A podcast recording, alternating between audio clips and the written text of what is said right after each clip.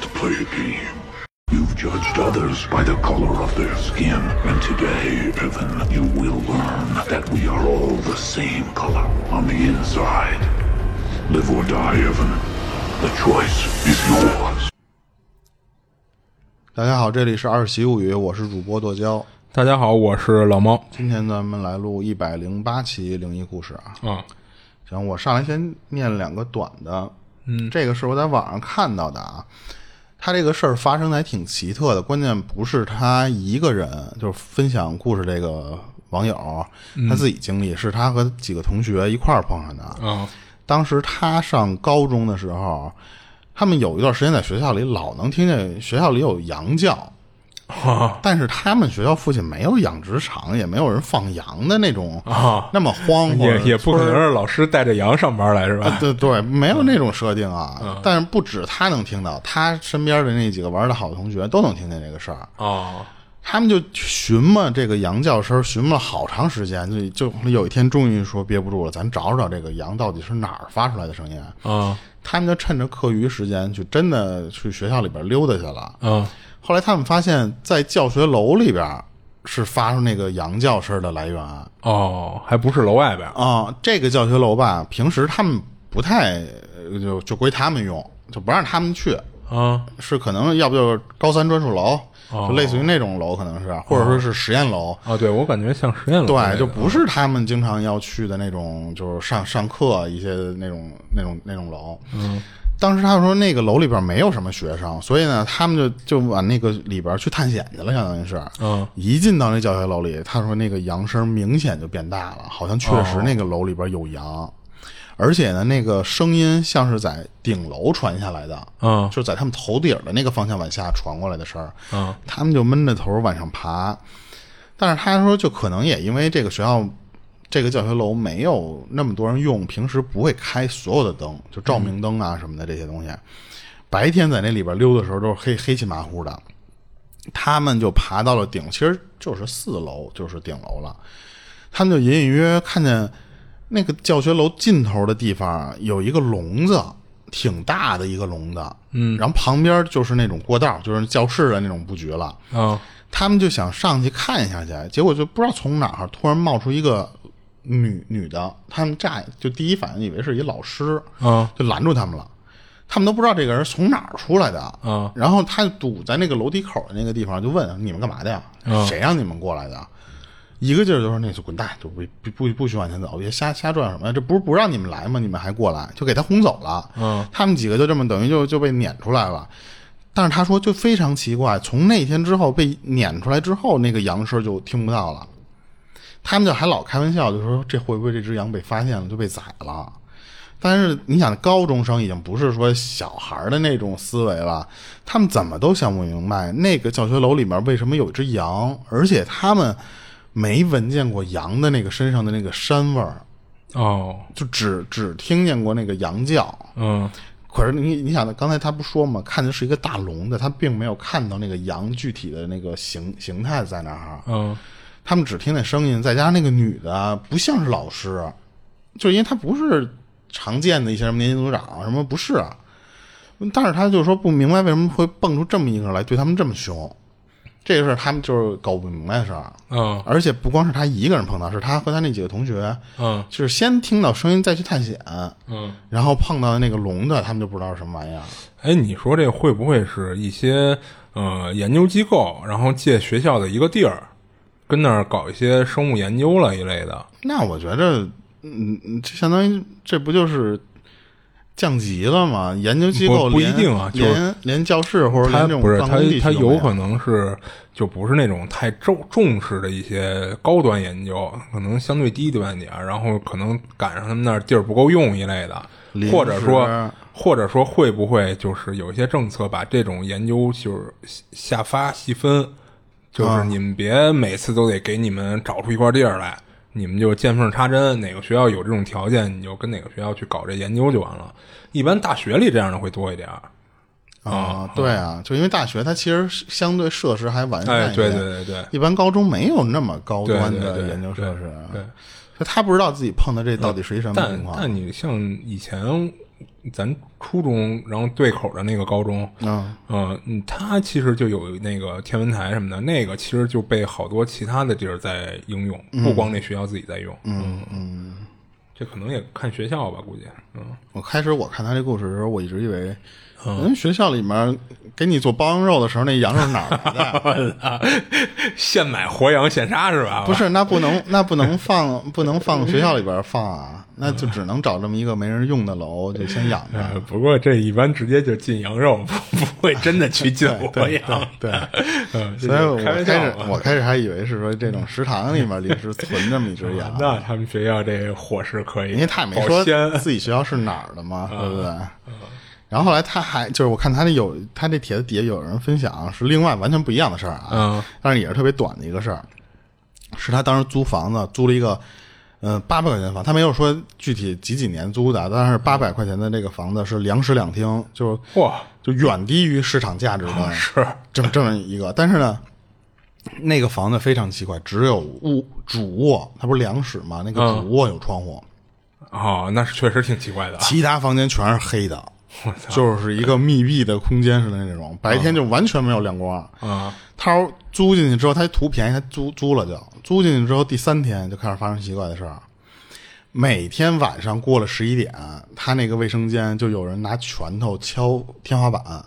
我哦敲天花板对，啊，就我咚咚咚这么敲，而且一敲能敲仨小时那这个儿不矮啊，啊。然后，然后他因为他自己租的这个房，他就就好奇这屋里人干嘛的呀？怎么嗯突然进人了？他一开那个厕所门，那个声儿就停。哦，等再出去之后，那个声儿再再继续出现，等于那个有一个东西是有意识的，知道他过来就停。哦，你一转头走，那个东西就就就开始锤。哦，然后有一天晚上，差不多夜里两点一刻的那会儿，他突然就无意中就这么醒过来了。从他那个方向，他是可以看到客厅的。客厅里面有一个白色的亮光在那个半空上，就这么这么闪，就这么类似于就漂浮的那个状态。哦，他当时躺着，他不敢过去，不敢看，他不知道嗯到底那是一个什么玩意儿，而且几乎是晚上就就从他看见之后啊，每天晚上两点一刻的时候他就醒过来，哦，醒过来之后他就睡不着，就整晚整晚失眠。而且他那个整个房子他特别阴，因为没有窗户，他只有主卧有窗户嘛，所以大夏天整个在那个屋里就特别凉。他就就跟恨不得都不用开空调的那种程度了，他就老觉得这个房子有问题，但是他一直就不知道这个房子具体有哪儿，真的是说就是犯了忌，但实际上这就是咱正常人一听这个布局就太犯忌了，这个。你你只有主卧有窗户的话，采光的相当于别的屋就是黑房，就是暗房的那种呀。，对，所以这个布局可能就是一些，要不它便宜嘛，就可能户型真的不好的那种房子会那样。而且他后来其实有一个我没有贴过来，啊就是他他当时是说他那个客厅可能为了显大，就跟我们家以前那个水果园那个房一样，他有一面墙上全是镜子，就是一面镜子啊。哦，这样会显大吗？就是会显大呀，因为你相当于这一间房子就折射成两两倍的那个空间的感觉了。哦他说他那个客厅就不知道是不是因为那个镜子的问题，嗯，然后招来的是那个白东西在那个屋里就飘，因为他那屋没一点光没有，完全连路灯照进来的机会都没有，嗯，所以有那个白光照在空中的时候特别明显。哦，就后来他就不租那房子，他肯定觉得太瘆得慌了嘛。嗯，但是他也没有碰到特别奇怪的事儿，就是偶尔就失就失眠嘛，就是，嗯，然后偶尔就听见那个锤锤天花板那个声儿，嗯。这我觉得应该就不光是因为镜子的问题，因为你像人那舞蹈教室，啊全一面一面的全是大镜子，啊嗯对吧？也没听说舞蹈教室老闹，对不对？但是你舞蹈教室那种，你还老得去人，就是阳气会、会冲淡一些吧。啊，所以我觉得他这个可能可能跟镜子有点关系，咱不肯定不止光是镜子的问题。然后，然后我接着讲一个我上上期咱们没讲的那个，就是因为你说那个就后边几个灵灵异故事特别短的那几段，然后当时我想起来我我发小那天跟我遛弯的时候讲过一个他他碰到过的。呃看不清楚，也不知道是什么东西，是他和别人视频，他没说是拿手机跟人这么视频聊天，还是拿笔记本的那个探头、摄像头聊天。但是他说，就碰见过好几次，他的这边的那个摄摄像头，嗯，身后老一会儿过去一个黑影儿，一会儿过去一个黑影儿，哦就，是他他不知道是什么东西。他如果要是手机的话，有可能是你，嗯、你聊天过程中你手这么动会儿的时候，会有会有光线变化，可能会你感觉像是一个黑影儿，咵从你身后这么过去那种样儿。嗯但如果你要是一个笔记本，你就搁那儿，你就跟人这么聊的话，那就很难做成那种情况了。嗯啊，他就不知道那是什么玩意儿，他就觉得可能 像家里来回进脏东西，在他那个摄像头前面就这么晃，一会儿过去黑影儿，一会儿过去黑影儿。哎，那我觉得其实他可以，就是比如说，他每我不知道他每次那个跟人设那个开视频的时候，他位置固不固定啊？嗯要是相对固定的话，下回他就掉个头，嗯看看身后，比如说他如果身后是一窗户，拉着窗帘什么的，嗯，跟那儿盯一段时间，看看会不会有那种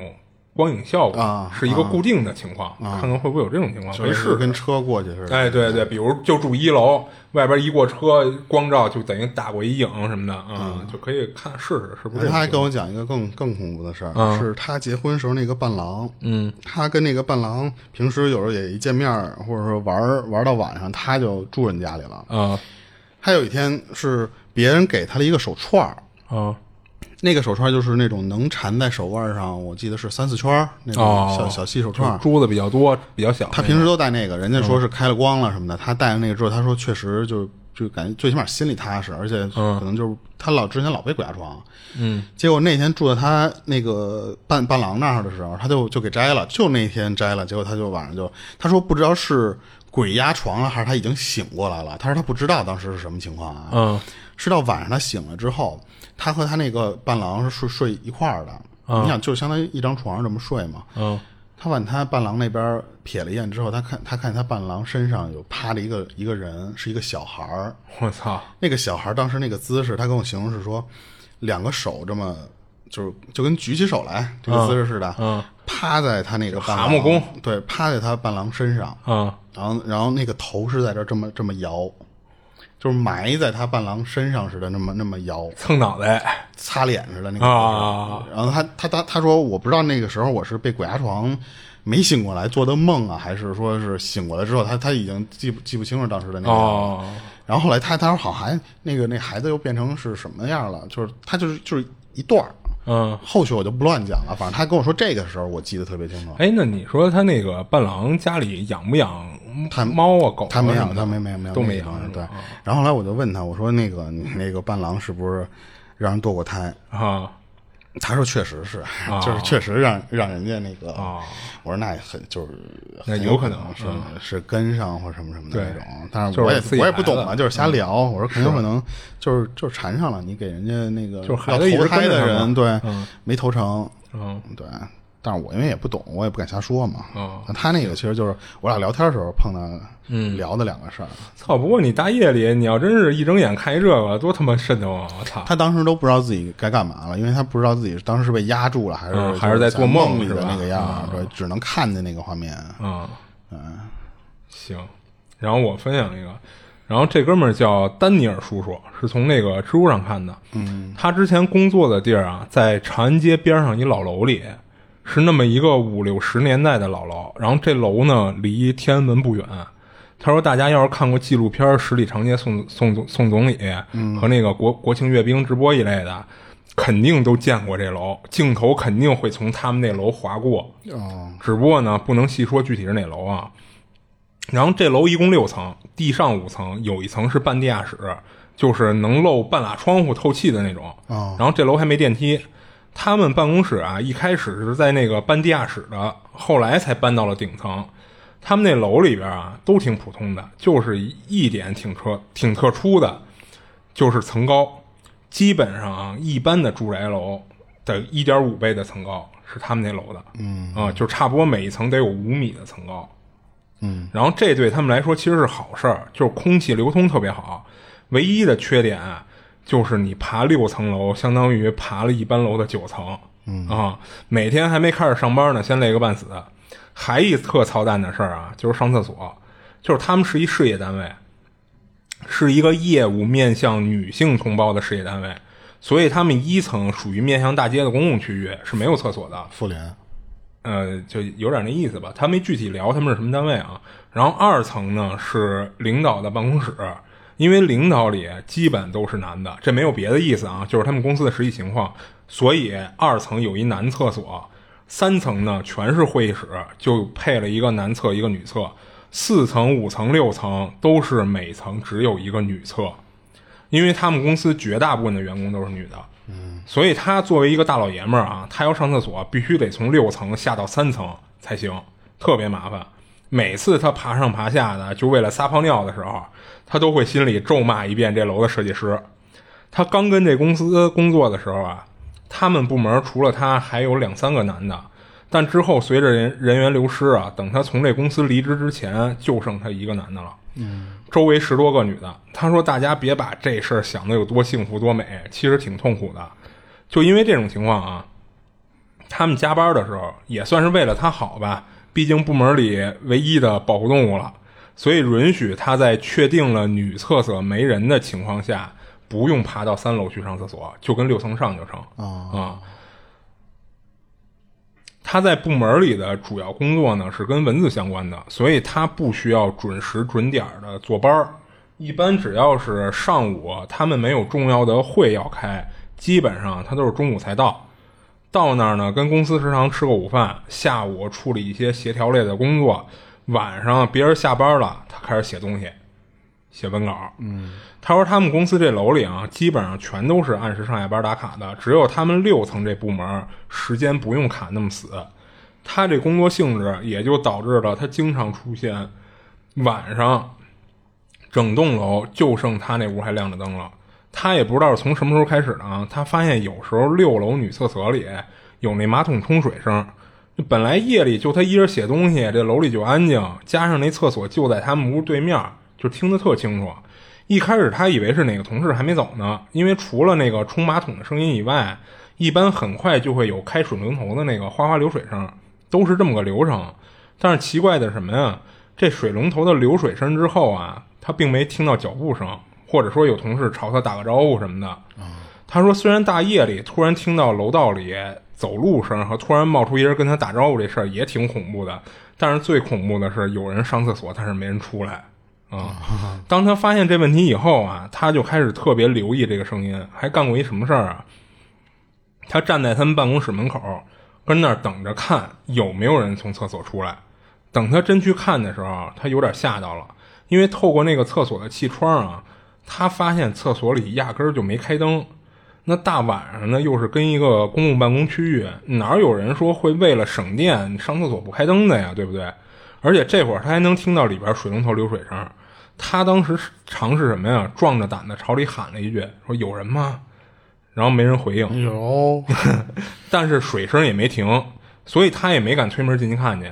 之后他把这事儿跟同事说来着，都说可能是打扫卫生的阿姨上厕所，或者说跟厕所里洗什么东西吧。他也没跟人争辩什么，但他知道肯定不是。一个是要是阿姨为了节省自家水费，你用写字楼里的水洗衣服一类的，那何必费那劲爬到六楼来洗呢？啊、就算你怕一楼被人看到，那你爬到二层、三层也成啊，对吧？你何必非得爬到顶层去洗？还有，你洗衣服不用开灯的吗？ 看得见吗？嗯。然后再一个就是，如果确定是有人，他问那一嗓子，那为什么那人不搭话呢？对不对？这就是做贼心虚啊。啊，那那他总得听到那人出来吧？对你合着不能那人一直不出来吧？对，所以他就是遇到这么一个，就是挺挺挺特殊的一个事儿。关键一个人加班的时候，就你听到这种声儿会特别敏感啊，对，无限放大嘛，因为对，安静啊，你说这个声儿的这个，我下一个这也是声儿，啊就有关的也是。你这讲完了吗啊，讲完了，他们是当时那个村儿里边儿赶上拆拆迁，但是那个村儿相当于他不是说把这个地就拆了就给你盖楼的那种，相当于是你老的这个村儿的这个地址啊，你人愿意住就住，然后呢外面给你盖好了之后呢，你可以先搬过去，搬过去这后里边改建好了，你再愿意回来再回来，哦大概是那种情况。但是呢，他们家是最晚走的那一家，等哦于说整个那个他村儿不大啊，村儿挺小的一个小村儿，就剩他们一家人了。那会儿他们家是为了什么啊？为了收庄稼，为了方便你呃离地走的这个近嗯距离，对，所以就一直没走，就等着这个麦子都熟了，都收完了再走。嗯当时他们其实还有一个原因，就是那个外面那新房子还没修起来呢，它不是就是咱们说那种给你盖一层楼都给你，不不是那种，就是外面给你盖一个临时新房子，你也可以以后就住，是那种情况。但是他们家相当于两头都得顾，所以就最后就留他们家一家人在那个村里还还还生活。嗯，被迫成为钉子户， 啊，对啊，嗯，然后他当时他们家就是说那个布局啊，就这个老房子啊，就是属于那种正常的，就一间大房里边就是他爸妈住，加上他，嗯，然后有一个院儿，院儿外面是一个就是围墙，就是那那种样儿的，嗯，他平时我们家晚上睡觉的时候，大门肯定是就是最外面那个门是锁住的，锁完了就扣起来的那种，啊，每天晚上就也不知道几点，那会儿他还没没手机什么的呢，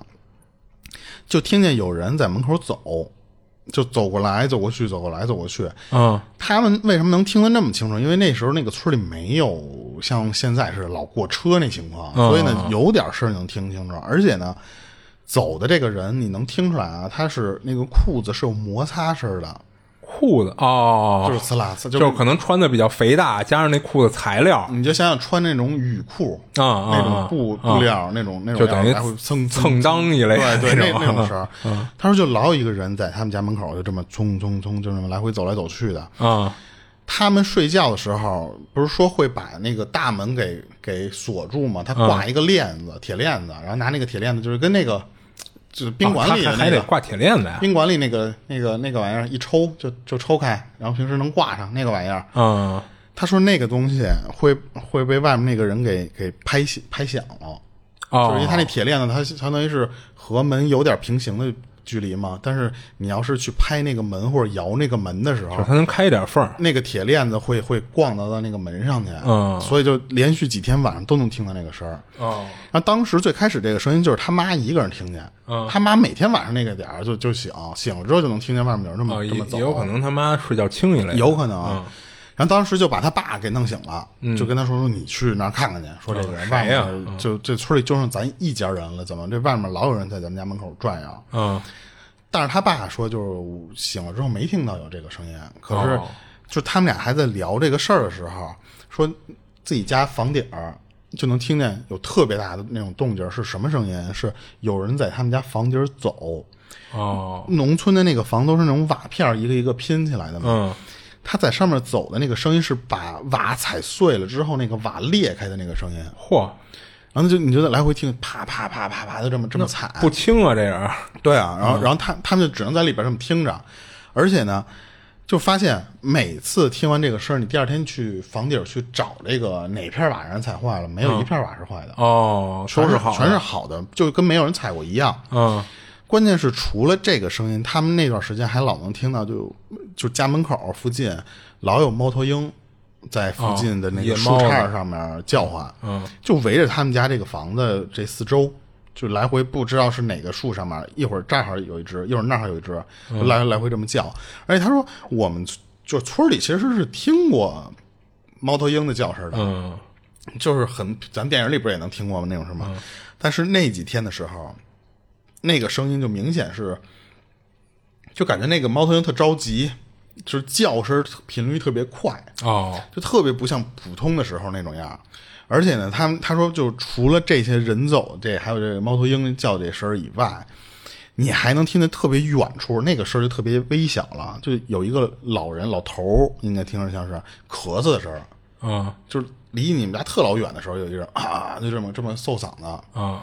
然后，QQ 有人加你好友，啊就有人上线了。然后后来再过几天的时候，就能听到了他们家那个狗在院外面惨叫。他们家狗为什么在搁搁搁院外边？他们当时那个农村里面那个院儿里是不放那只狗的，是把狗放在他们家院门外面，然后拴着是吗？不拴，就放在外面那么散养。哦他们村里都是那个习惯。哦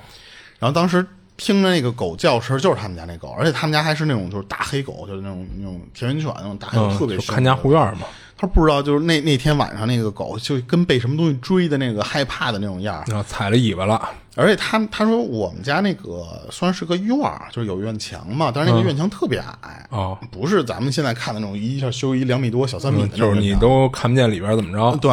他说当天晚上那个狗从外面那个那个翻到院里来，啊啊，他从外面直接翻进来了，就是跑到最后急的，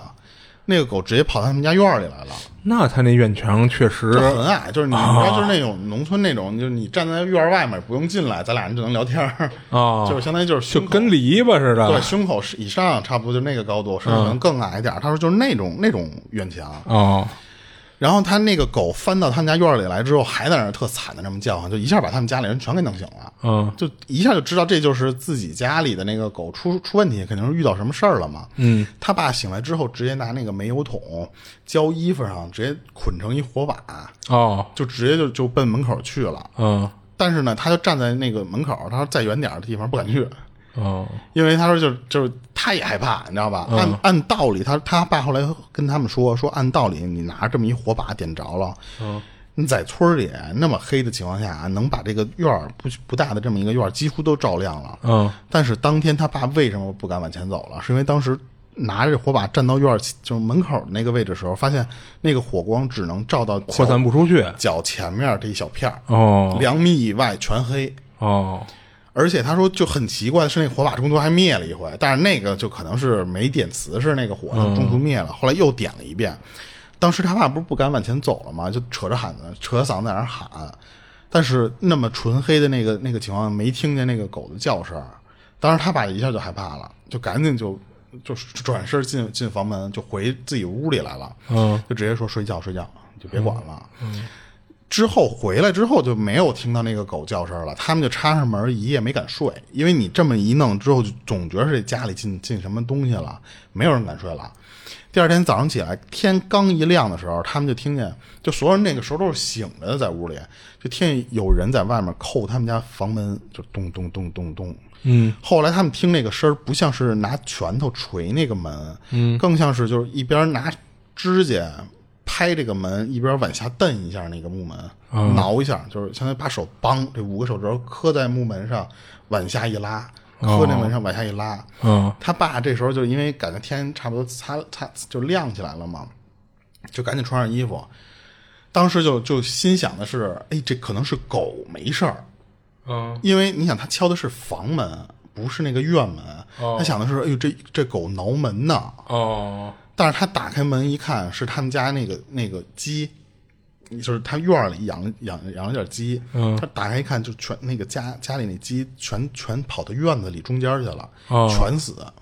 嚯，而且那个鸡死的时候，嘴里是吐着那种就类似于粘液，就跟口水似的东西。啊嗯，就那个那个状态特别惨。啊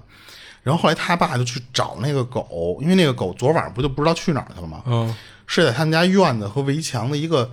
就是那种小道道里边儿，嗯，屁股朝外死，它卡在那个那个小小小缝儿里面，卡死在那个里边了。哦，可是等等他爸把他们家那只狗拿出来的时候，他说那个狗和鸡身上没有任何伤痕，嗯，那个狗狗那个姿势卡在那儿，就完全就是卡住了。而且那些鸡，你看，虽然说嘴里吐出什么粘液、吐口水那些东西，嗯它不像是被黄鼠狼啊或什么的叼脖子、叼死的那种。他说没有，一点都没有。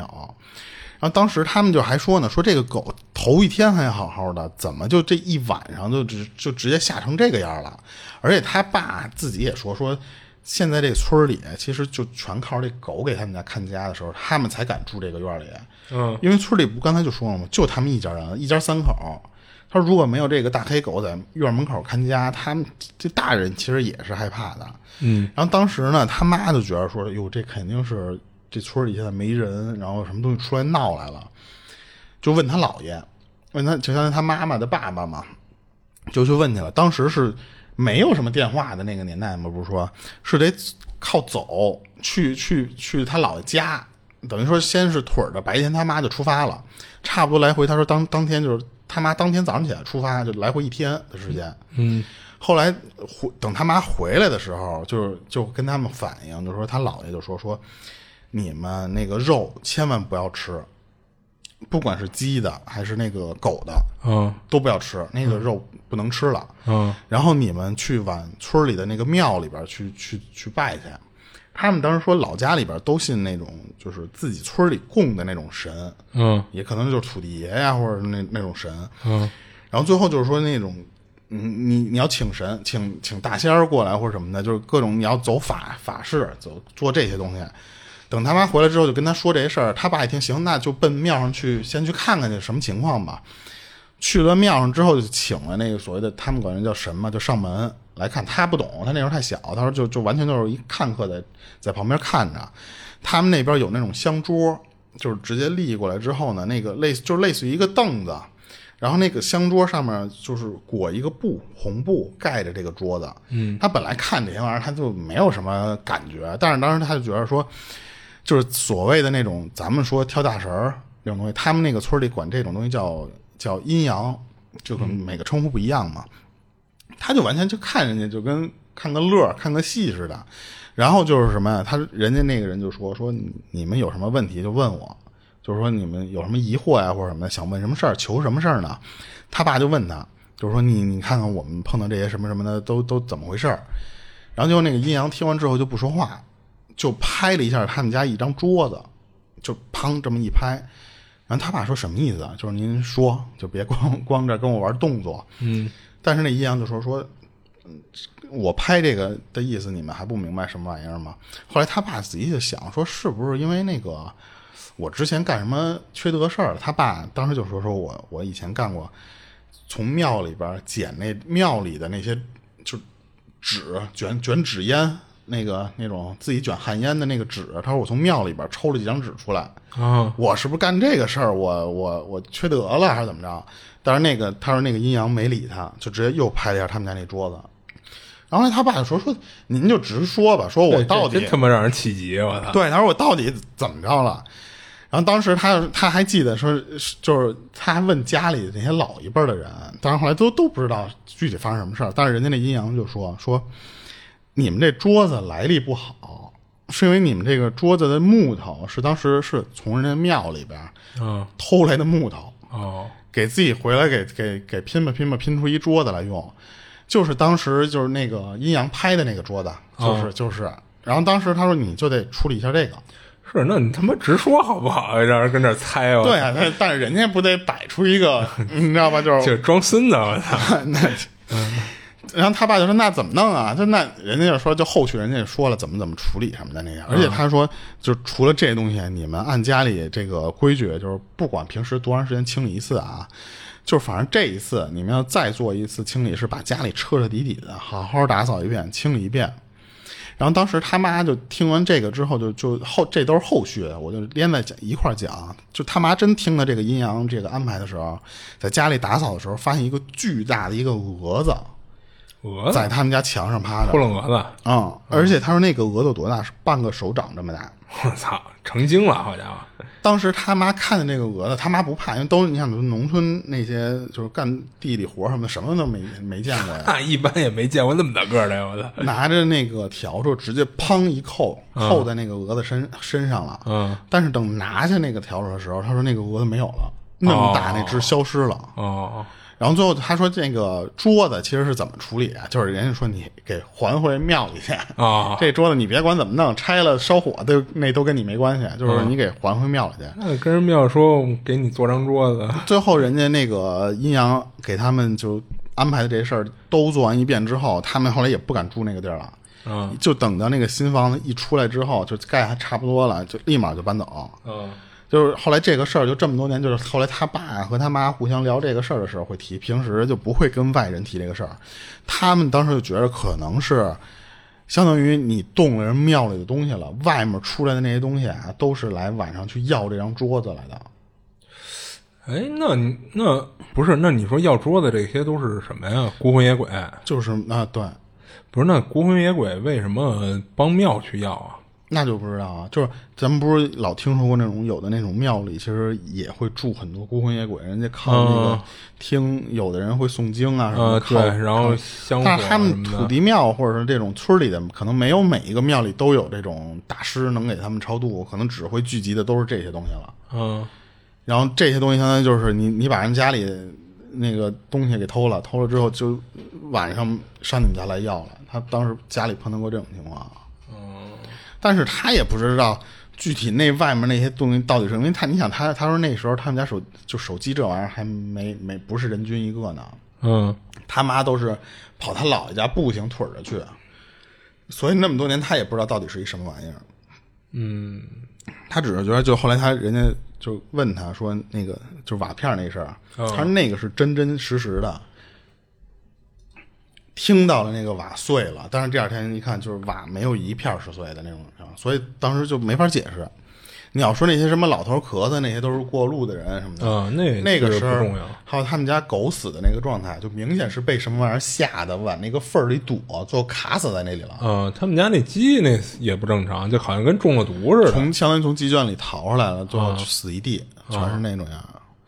他就不知道这到底是惹的是什么东西，反正人家阴阳就是说你就是动庙里的这个木头了啊、啊。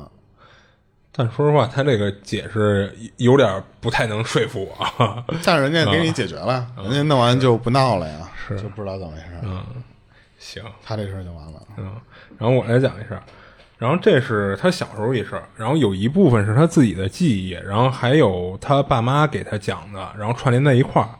他小时候啊，就是因为他爸妈白天在外地工作，所以等俩人下班回来的时候，基本上他早就睡得跟死猪似的了。嗯，只有早上起来吃早点的时候，才会看见他爸妈就是已经准备出门了。然后就因为这样，啊平时他放学回家的时间就基本上都是跟他爷爷奶奶待在一块儿的。然后老两口就经常骑着当时他们那是野狼摩托，带着他到田里干活儿。到了那儿，给他放一棵大树下面，让他自己跟那儿玩儿。然后一直都这么着，就直到有一次啊，他玩了一身土，他奶奶带他去一条小溪边上去洗洗去，他就开始经常跑那小溪那儿玩了，就等于发现新大陆了。嗯，那小溪呢，离他们家的地没多远，水流特别缓，水也不深，最深的地儿也就到他膝盖。你想，他还是一小孩儿嘛，所以就特别适合小孩儿跟里边玩水。嗯，之后有一次啊，他正跟这溪边玩水呢，就突然出现一小男孩儿，然后打这天开始，他就多了一小伙伴。那小孩儿也不是说他每次去都在，都是他跟那儿玩儿一会儿了，这孩子才找他玩儿来。而且他后来回忆啊，他从来没发现这孩子是怎么过来的，每次都特突兀的就出现在他身边儿。然后认识了个新朋友这事儿啊，他还跟他爸妈说过，说跟那小溪边儿认识的，然后俩人经常一块儿玩水什么的。他爸妈最开始呢没觉得有什么不妥的，那自己家闺女认识个小伙伴儿，那还玩的挺好的，这是好事儿啊。但是慢慢的，他就会主动问他爸妈：“咱什么时候去田里啊？”然后每次爷爷奶奶带着他去地里的时候，他还会催他们快点，快点，咱赶紧去吧。嗯。然后这会儿他爸妈发现他这种变化之后啊，就开始好奇了，说这孩子这小男孩到底是哪家的孩子呀？还问过他爷爷奶奶，但是他爷爷奶奶都一脸懵的，说从来没见过他说的那孩子。等再过了一段时间啊，家人就发现他的行为变得有点奇怪了，觉着他有点跟现实脱节了，就对什么都提不起兴趣，只对去溪边和那小男孩玩儿感兴趣。嗯，就是他跟学校啊也一变得顿一顿揍就好了。 有小葵花妈妈开课了是 吧？他跟学校也变得有点孤僻了，就连老师也跟他爸妈反映过，说你们家孩子最近有点怪啊，怎么有点不合群了？而且跟其他同学相处的也没有以前那么融洽了。就因为这个啊，他爸妈就开始担心他了，觉得这孩子不会性格上出问题了吧？你最后别再演变成自闭、抑郁一类的情况。而且这会儿他爸妈就觉着他嘴里所说的西边的那小男孩儿不会是脏东西吧，或者是他幻想出来的人。他爸妈为了避免他这种情况变得更严重啊，就开始带着他去上班，就不让他跟着爷爷奶奶去地里了。嗯，而且一到周末假期的时候，就经常带他去当地的各种庙里去逛逛、拜拜什么的，就为了不让他老闹着要去西边找那哥哥去。当时想尽了办法，比如说用买玩具啊、买冰激凌啊一类的，就转移他的注意力。不过呢，收效甚微，就是有时候确实让他不想了，但是后来慢慢的这些招儿也也都不管用了，他就开始跟他爸妈闹，就质问他们为什么老不带他去西边玩儿，不让他跟着爷爷奶奶去地里。然后在他的记忆中啊，那段时间他特别痛苦，就弄得他爸妈也特别烦躁。他妈后来受不了了，就带着他去了西边儿。当然，这次在他爸妈在场的情况下，那小男孩没出现，而且他妈也不止一次带他去过，都没见着那孩子。不过在他最后一次去的时候，隔着大老远他就看到那孩子了，就当时倍儿兴奋，就指着那个方向说：“说哥哥来了，哥哥来了。”这会儿他爸才带着他继续往西边走，走到还有一小段距离的时候，他突突然转头就冲着他爸妈说出来一句话，这句话吓着俩人了，他就说：“那个哥哥好厉害啊，他能站在水上。”哦，他妈立马就顺着他指的那方向看，但是在他的妈在在在他妈眼里，什么人都没看到。碰见张顺了，张顺啊，浪里白条，然后等他们到了西边的时候啊，他就跟个脱缰的野马似的，就想往那儿冲，被他爸一把就给拽住了。他爸就让他指一下，你说那哥哥在哪儿呢？他就指着水面上一个位置，啊就跟他爸说说那个哥哥跑水里去了。然后他后来回想这事儿啊，他记得当时看见什么呀？那小男孩一开始是脸冲着他这方向站在水面上，等他给他爸指的时候，那小孩在水面上就往后飘，而且他看着那孩子啊越来越低，越来越低，就好像那小溪就是越往里越深似的。实际上，咱前面也说了，那小溪就能没到他膝盖那儿。当时他岁数还小，没想明白怎么回事儿，还觉得这小孩好厉害呢。到最后，那小孩啊，就只剩一个头露在水面上了。而且这会儿这孩子看他的眼神儿，让他有点害怕了，就那种特别凶狠的盯着他看。就当时他就使劲儿就拽着他爸的胳膊，就往他爸身后缩，还跟他爸说：“爸爸，我害怕。”然后他妈这会儿就跟他们后面急了，就冲他爸喊说：“你干嘛呢？还不带孩子走？你看你闺女都吓成什么样了！”然后之后他爸妈就带着他上车就往回走，上了车他就哭，就哭得稀里哗啦的。然后他妈跟车上怎么安慰都没用，就一直哭到家。回了家以后呢，他也没恢复正常，倒是不哭了，就是觉得脑袋昏昏沉沉的。而且在他爸妈眼里啊，这孩子变得有点傻乎乎的，啊、然后最后他爸妈一商量啊，决定带他去庙里给庙公看看。那庙在他们镇上一个小山坡上，不是什么香火特别好的大庙，就是一看着特别寒酸的小破庙。到那儿呢，他爸把这事儿就大概给人庙公讲了一遍，那庙公听完就去上香去了。然后回来以后跟他们说，说那西边确实有一鬼魂儿，等于他去了以后啊，那小孩儿就主动出现，就跟你们家闺女玩儿。然后那庙公说，那小男孩儿啊，他不会害你闺女的，因为一般情况下别人看不到他，只有你闺女看见了，所以估计那小男孩儿也是寂寞，就跟你闺女做朋友了。但是你闺女呢，长期跟他接触啊，时间久了，多少都会受到些影响。他说那庙公也没说他这是不是阴阳眼啊，不过做了一些措施以后啊，说你闺女以后就不会再看到那小孩了。后来慢慢的他就恢复正常了，主要是逐渐的就又融入了学校生活，然后跟别的孩子也有交流了。然后之后有一天睡觉，他梦到那小男孩了，就他告诉他爸他爸妈以后啊，吓他爸妈一跳，以为那小男孩又缠上他了呢，还兴师动众的又带着他去了一趟庙里找那庙公。那庙公说没事儿，那就是跟你闺女道个别。然后他也跟他爸妈说了一下梦里发生的事儿，在梦里啊，他就跟那小男孩玩了会儿，然后那小男孩就走进了一个屋子里，头进去之前呢，就跟他挥手告别了一下。他爸妈一听呢，没有恶意，也就放心了。最后还托那个庙公啊，给那孩子烧了点纸钱，就花了点钱做了一场法事。然后他这事儿就讲完了。哎，那你说他要没恶意，他前面那表情变成那样了，那什么意思？就看见有大师来了，怂了呗？那没没有大师来啊？就是这庙庙公嘛，庙公没跟人去，不是庙公给他处理这事儿了呀，那是之后了。那等于是就他知道了呀。我我这想带你走，就突然嘿有这么一大师过来处理这事儿，还让你看不见我，知道有高人指 不是啊点了。他等于先去那个河边看那小男孩，不是等于就又又展现神迹吧，又怎么着的？嗯，这之后他才就是不正常嘛，他爸妈才带着他去庙里，嗯，等于是之后的事儿。那会儿那小男孩肯定不知道他们家找庙公了，所以你说那小男孩就突然变表情，会不会觉着你怎么带着你爸妈来了，怎么着的是我哦本来想带你走的，结果你爸妈来这儿耽误我事儿。啊、那就不知道本了来我都替死替死鬼，我都抓定你了。啊、哎，那那我觉得那庙公不会就说小男孩对他没恶意了。哎对啊，所以我觉得他还是有恶意，但是他知道这庙公比较屌，他惹不起他。就最后我就在梦里给你托个梦就完了，就放过了呗，就是。我不知道，这就没法没法解释这种事儿。啊行，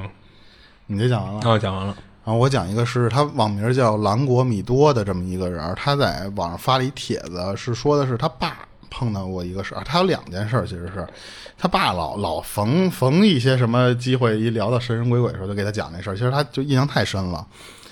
就其实咱们现在看这个故事一点都不恐怖，但是他爸就说当年碰到的时候就一点都解释不清楚。啊嗯，他爸是六几年那会儿生的，生完之后赶上了你得去生产队上班的那个年代。啊他爸那段时间就是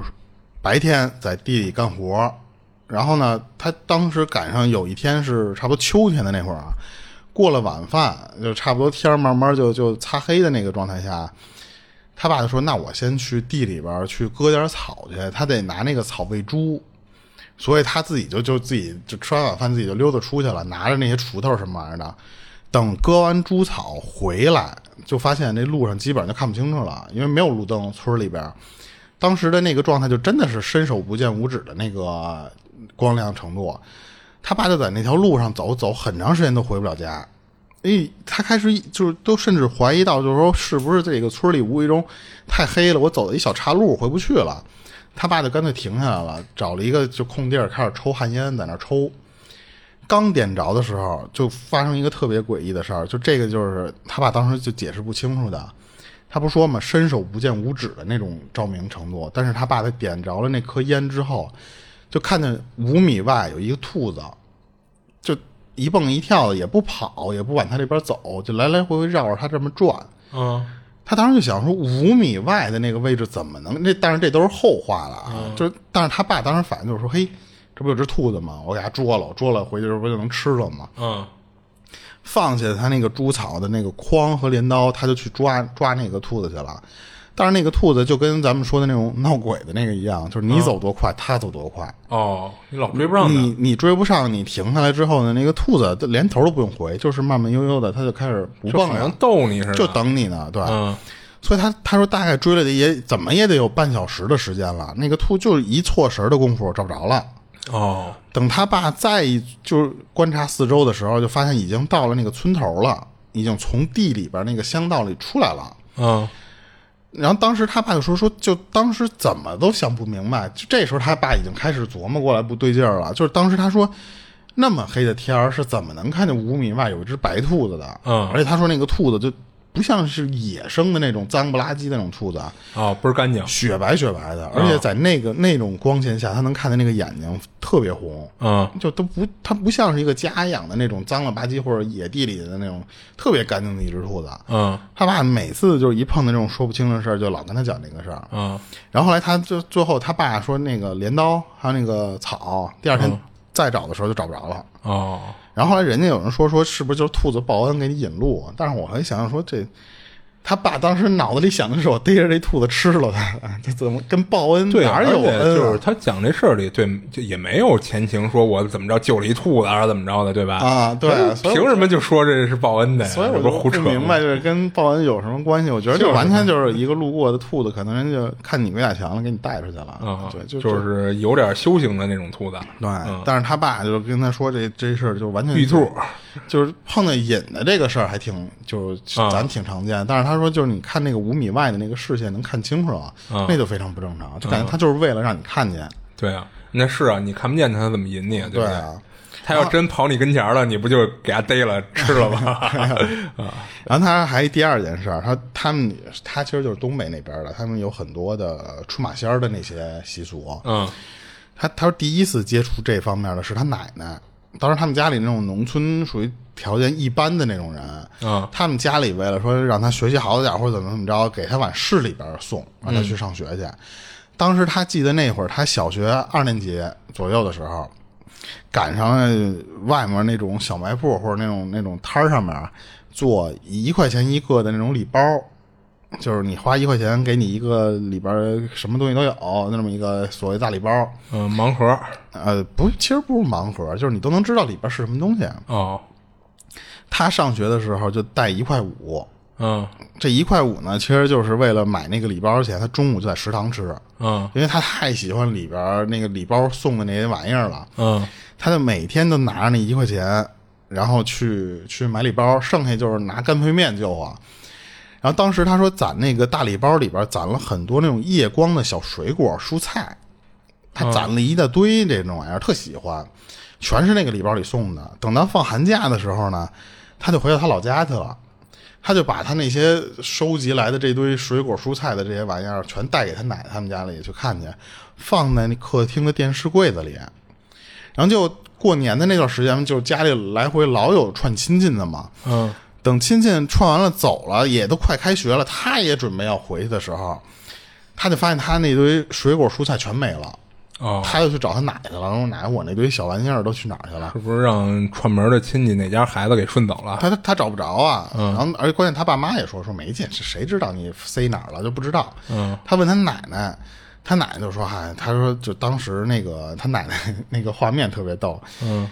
他奶奶跟一堆老太太在屋里打麻将呢，嗯，然后他就去跑他奶奶那儿去质问去了。他奶奶一边就打麻将一边就跟他说说啊，那个亲戚孩子给有看见的就给分了，就全给啊全给啊，嗯跟我想的差不多哎 全给散出去了啊。他当时说说我那因为岁数太小了，我就特别生气，啊，那肯定啊，就说急你了怎么嘛。能把我这堆小小宝贝都给我就那他把他奶奶那个麻将桌给掀了，嚯，然后掀了之后就他奶奶一看不得就抽他哦一顿没有没有，他奶奶特宠他，然后就问他说你这些东西都哪儿买的？就是我给你买不就完了吗？啊！他爸妈听见他在这屋掀桌子，这个这个就是肯定就噪音会很大嘛，嗯，就来他这屋了，就是那个别别闹啊，再闹揍你的那、那种那种威胁他，嗯，当时他说那帮老太太一看他这样，也开始劝他，嗯，但是他那个岁数年纪小，就那个筋儿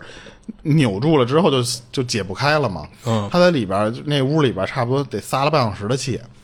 然后就听见他奶奶突然就啊就这么这么一声儿，啊然后就好像就跟抽了抽了筋儿似的那种样儿，啊整个人在那那个坐在椅子上就这么抖，然后身体就慢慢越来越僵，嗯手上就这么就握着拳的这个状态，嗯，嘴唇儿就就就咬着嘴，就那个、那那种状态。他一下又他说这闯祸了，他爸就赶紧就就推开他，就去摁他奶奶的人中，嗯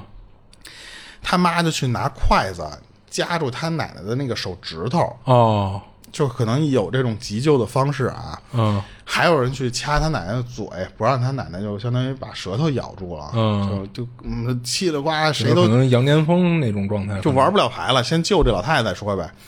然后当时他说差不多过了五分钟，他奶奶突然就缓过来了，就是那所有的这些什么哆嗦这些症状全都消失了，就盘腿儿往那个椅子上这么一坐。嗯他当时形容是说跟僵尸似的，就是那种就是那种身体那个僵僵的那种状态。这时候他身边不是还有人在那儿嗯掐他这人中什么的嘛？他说当时他奶奶就坐直了之后，把那些人全糊了走了。嗯他奶奶当时那个睁开眼之后，他说那个眼神特别吓人，就盯着他这屋里的所有人就这么看，就就一个一个一个这么看，然后嘴里边说他听不懂，不是他们东北那边的那种方言。嗯然后他爸就急了，就说：“哎呦，这肯定是出什么问题了！”但是知道是哪方面的，就跑出去就去找人去了。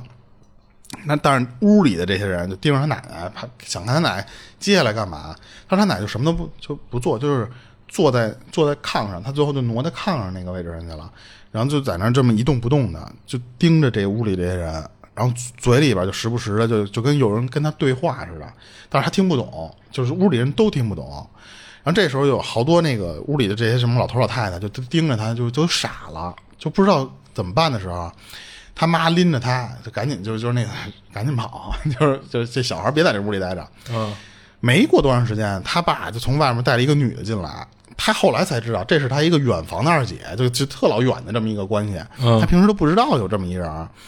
是一个出马仙儿。哦然后一进他那个屋之后呢，直接就奔他奶奶那屋里去了。他奶奶突然间就跟就看到他那个二姐来了之后，就跟见着那种就是就是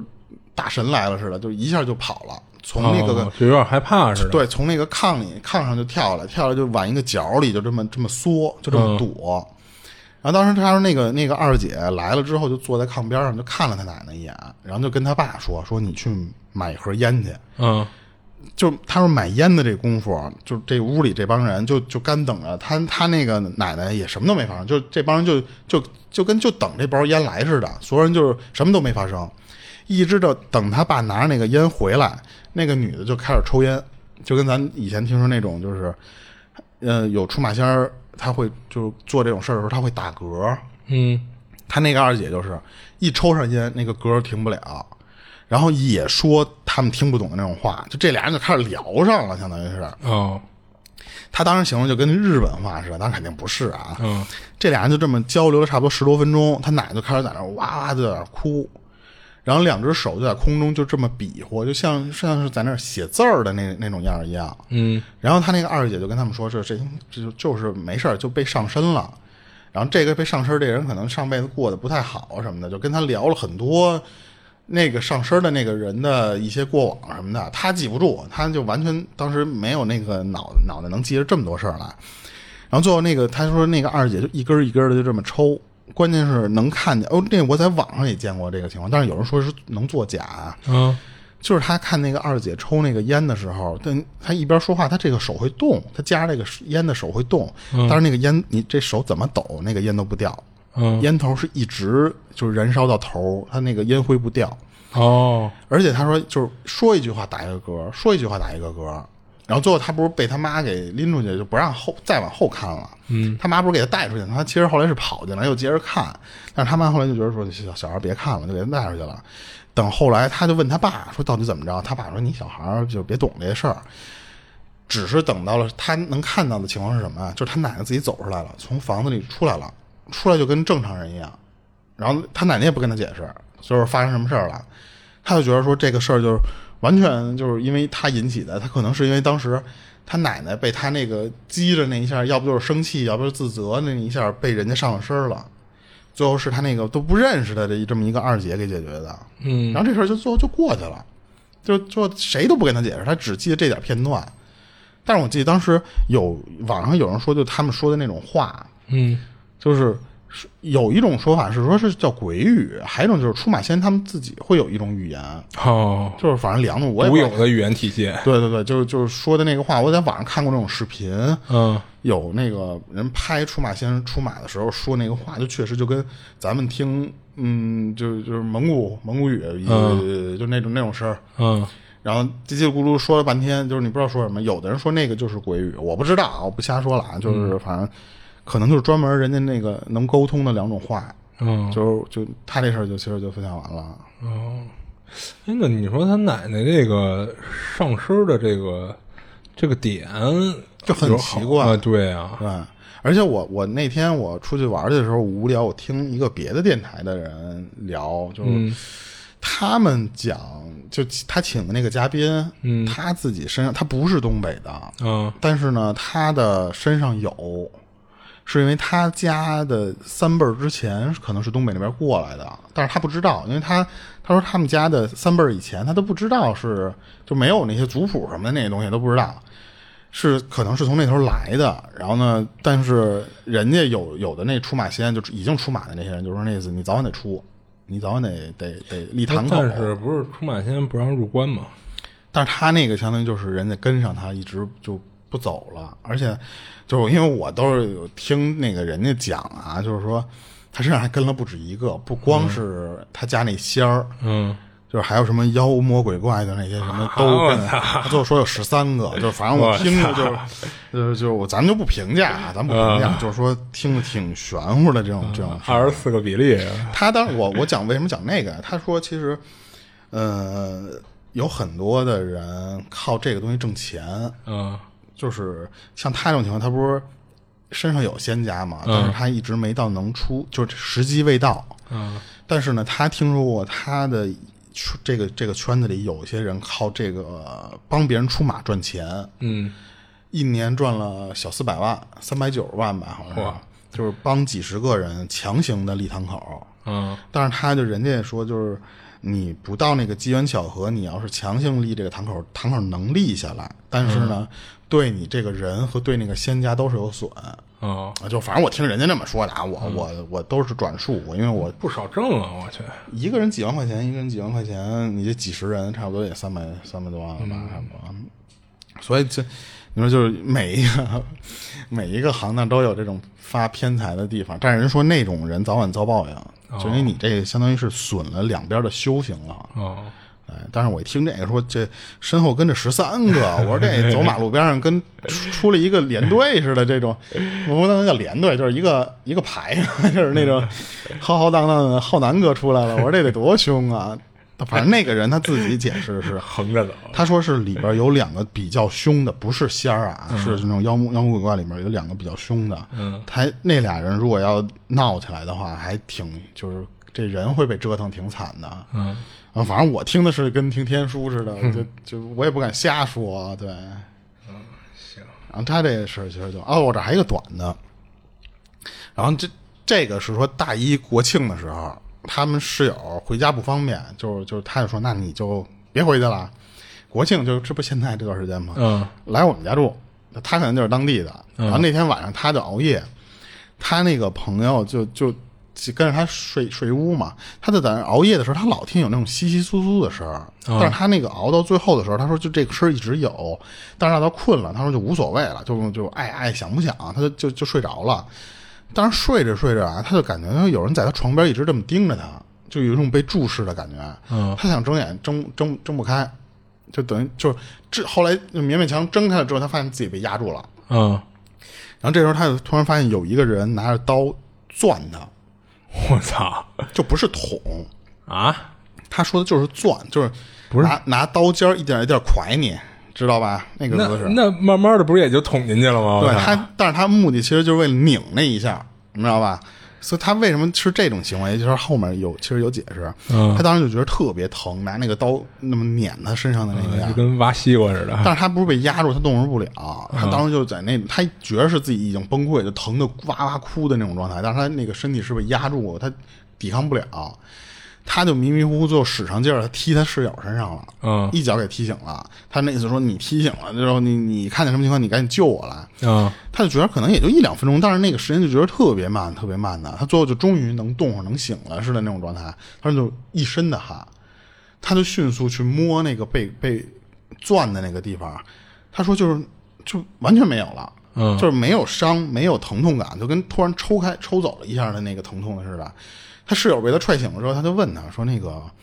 那个，你刚才看见我干嘛呢？什么的？”然后他那就是我睡觉呢。他说就是，关键是他室友醒过来被他踹醒的那段时间，他说我也没看你动。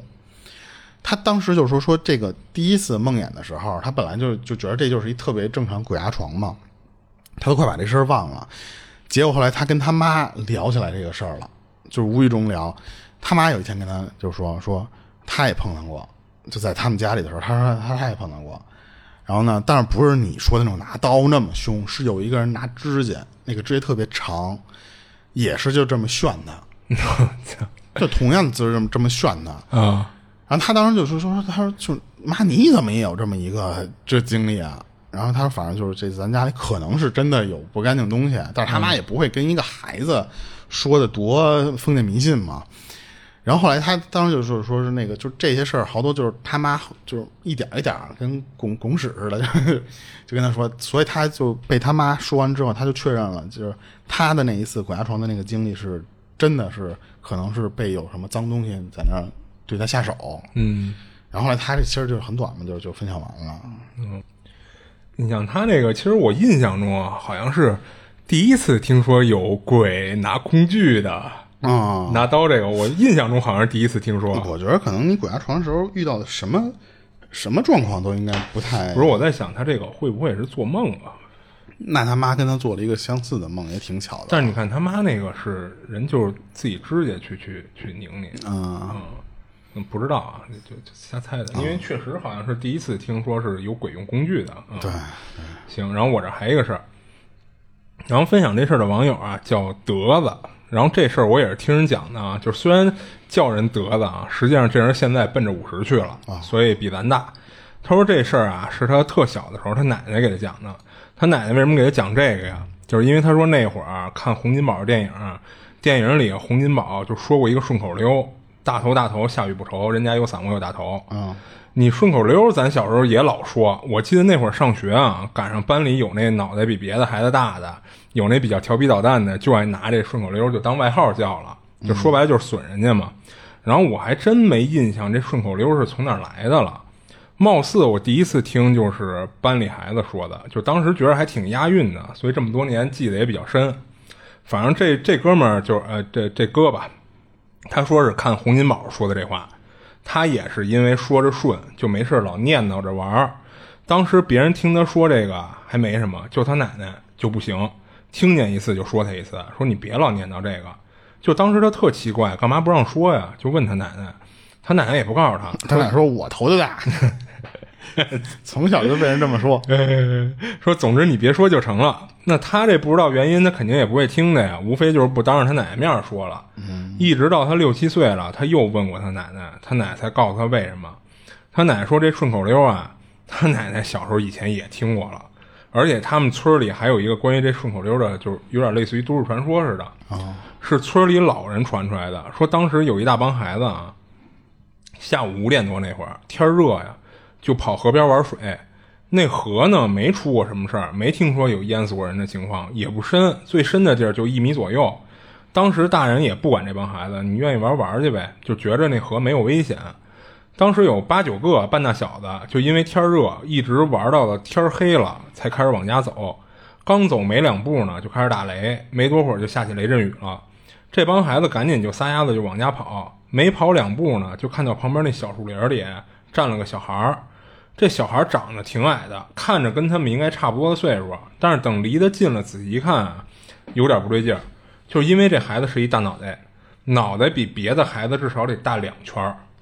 当时这帮孩子看着新鲜啊，也不管挨不挨邻了，就都停下来看这孩子。有俩岁数稍微大点儿的，就朝着那孩子跟前儿走，一边走就一边问说：“哎，你跟这儿干嘛呢？不回家？”结果那大头孩子不搭理他们，就站那儿直勾勾的看着他们。那俩孩子就又问说：“你是哪个村儿的呀？怎么没见过你啊？你脑袋好大个儿啊！”真他妈不礼貌。啊，是。然后那孩子还是不说话。当时一个是天儿黑，加上电闪雷鸣的下大雨，这孩子又长得比较奇特的，站那儿一动不动的，好几个孩子就有点害怕了，就过去拉那俩岁数大的孩子，就想让他们赶紧走，赶紧回家。结果那俩孩子也不知道是胆儿真大呀，还是逞能，就不走，而且非得走到那大头孩子跟前儿瞅瞅他。等那俩孩子走的稍微近点儿了，就又问那大头说：“下这么大雨，你跟这儿站着干嘛呀？”这会儿那大头孩子终于说话了，说：“我不怕，我有大头。”啊，一孩子就说：“说你脑袋大，有什么可牛的呀？还能当伞用啊？你不是还是得淋湿吗？”结果那大头孩子就没回他这话，就自己跟那儿一直重复：“我有大头，我有大头。”其他孩子这会儿就拽着这俩人就赶紧走，因为这雨越下越大呀。然后那俩人一看这无法沟通呀，问什么都是那句“我有大头”，也就没兴趣就继续问了，就跟着其他孩子就一块儿往家跑。当时这事儿谁都没放心上，无非就是一个长得奇特点儿、行为怪点儿的孩子，也不知道哪家的，就以为这事儿就过去了。等转过天来，下午两三点的时候，这帮孩子跟村村里啊也没什么事儿干，就又凑到一块儿玩儿。其中一个胆儿小的，可能是被昨儿那事儿有点吓到了，就老跟那儿叨叨，说的就是昨儿那大头孩子是不是咱村儿的呀？哪家儿的呀？怎么那么吓人啊？结果那俩岁数大点儿的孩子，这会儿又逞能，说就一小屁孩儿，有什么可吓人的？走，咱再看看去，没准还能碰上他呢。等他们到了昨儿那小树林那儿，也不知道是巧合呀，还是本来那季节就是梅雨季，就又开始稀稀拉拉的下雨。这次下的倒是不大，他们刚到刚到那儿的时候，还没看见那大头孩子呢。结果一下雨没多会儿，突然就又看到那孩子了。本来他们一看下雨，而且一开始也没看见人，就打算回去的。结果就有孩子发现那大头孩子了，就冲着他们喊说：“嘿，大头出现了！”这帮孩子就乌泱乌泱的就过去就逗这大头去了。因为这次是大白天的，所以头天晚上有点害怕的几个孩子啊，这会儿也没那么怕了。但是跟头天晚上一样的是什么呀？那大头孩子还是一直重复那句：“我不怕下雨，我有大头。”就没说过第二句话。当时这情况啊，这帮孩子就认为什么呀？这孩子估计是一二傻子吧。然后自从这第二次见着这孩子之后，村里这帮小孩就编了个顺口溜，就是大头大头，下雨不愁，人家有伞我有大头。当时这顺口溜除了那几个见了这大头的孩子以外，传的村里小孩基本上都会说了，甚至有的大人一听，哎，这还挺押韵的，也偶尔会念叨两句。但当时除了那几个孩子以外啊，其他人都不知道这顺口溜是打哪儿听来的。后来有一天，就是他们村里有一大人，啊一天晚上估计是找朋友喝酒去了，有点喝大发了。晚上往家走的时候，其实没多晚，也就七点多钟。不过那会儿天儿已经彻底黑了，然后那天也是下雨。他是邻村找朋友喝酒，都快走到他们自己那村儿了，就是他已经回来了啊，都快走到自己那村儿了。经过村外那片树林的时候，他就看见树林里站了一小孩儿。当时离这孩子还挺远的，这人以为是哪家孩子呢，就喊了一句：“说怎么大晚上的还不回家呀？赶紧回去，一会儿你家大人该着急了。”他这嘴上喊着这话，脚底下也没歇着，就继续奔村口走，等于也是离这孩子越来越近了。等都快走到跟前儿了，这人一下吓一跳，就是酒都醒了一半儿，心话说：“这孩子脑袋怎么这么大呀？这不会是一大头小鬼儿吧？”然后这人一眼就看出来，这绝壁不是人。一个是脑袋大的跟身子这个比例就跟那 ET 似的，嗯。再一个，这小孩当时脸色惨白惨白的，当时这人吓得就往村里跑，一到家就把路上看见这大头小鬼的事儿就跟家里人说了。喝多了，这哥们儿呢，他没听人说过那段顺口溜，但是他媳妇儿啊听别家小孩念叨过。听完这哥们儿路上的遭遇，一下就联想到一块儿了，就跟这人说说，怪不得最近咱村里的孩子都说什么大头大头的，肯定是这帮孩子也也有看见的。然后这事儿就从这人这儿就一下就传开了，说村子附近来了一大头鬼，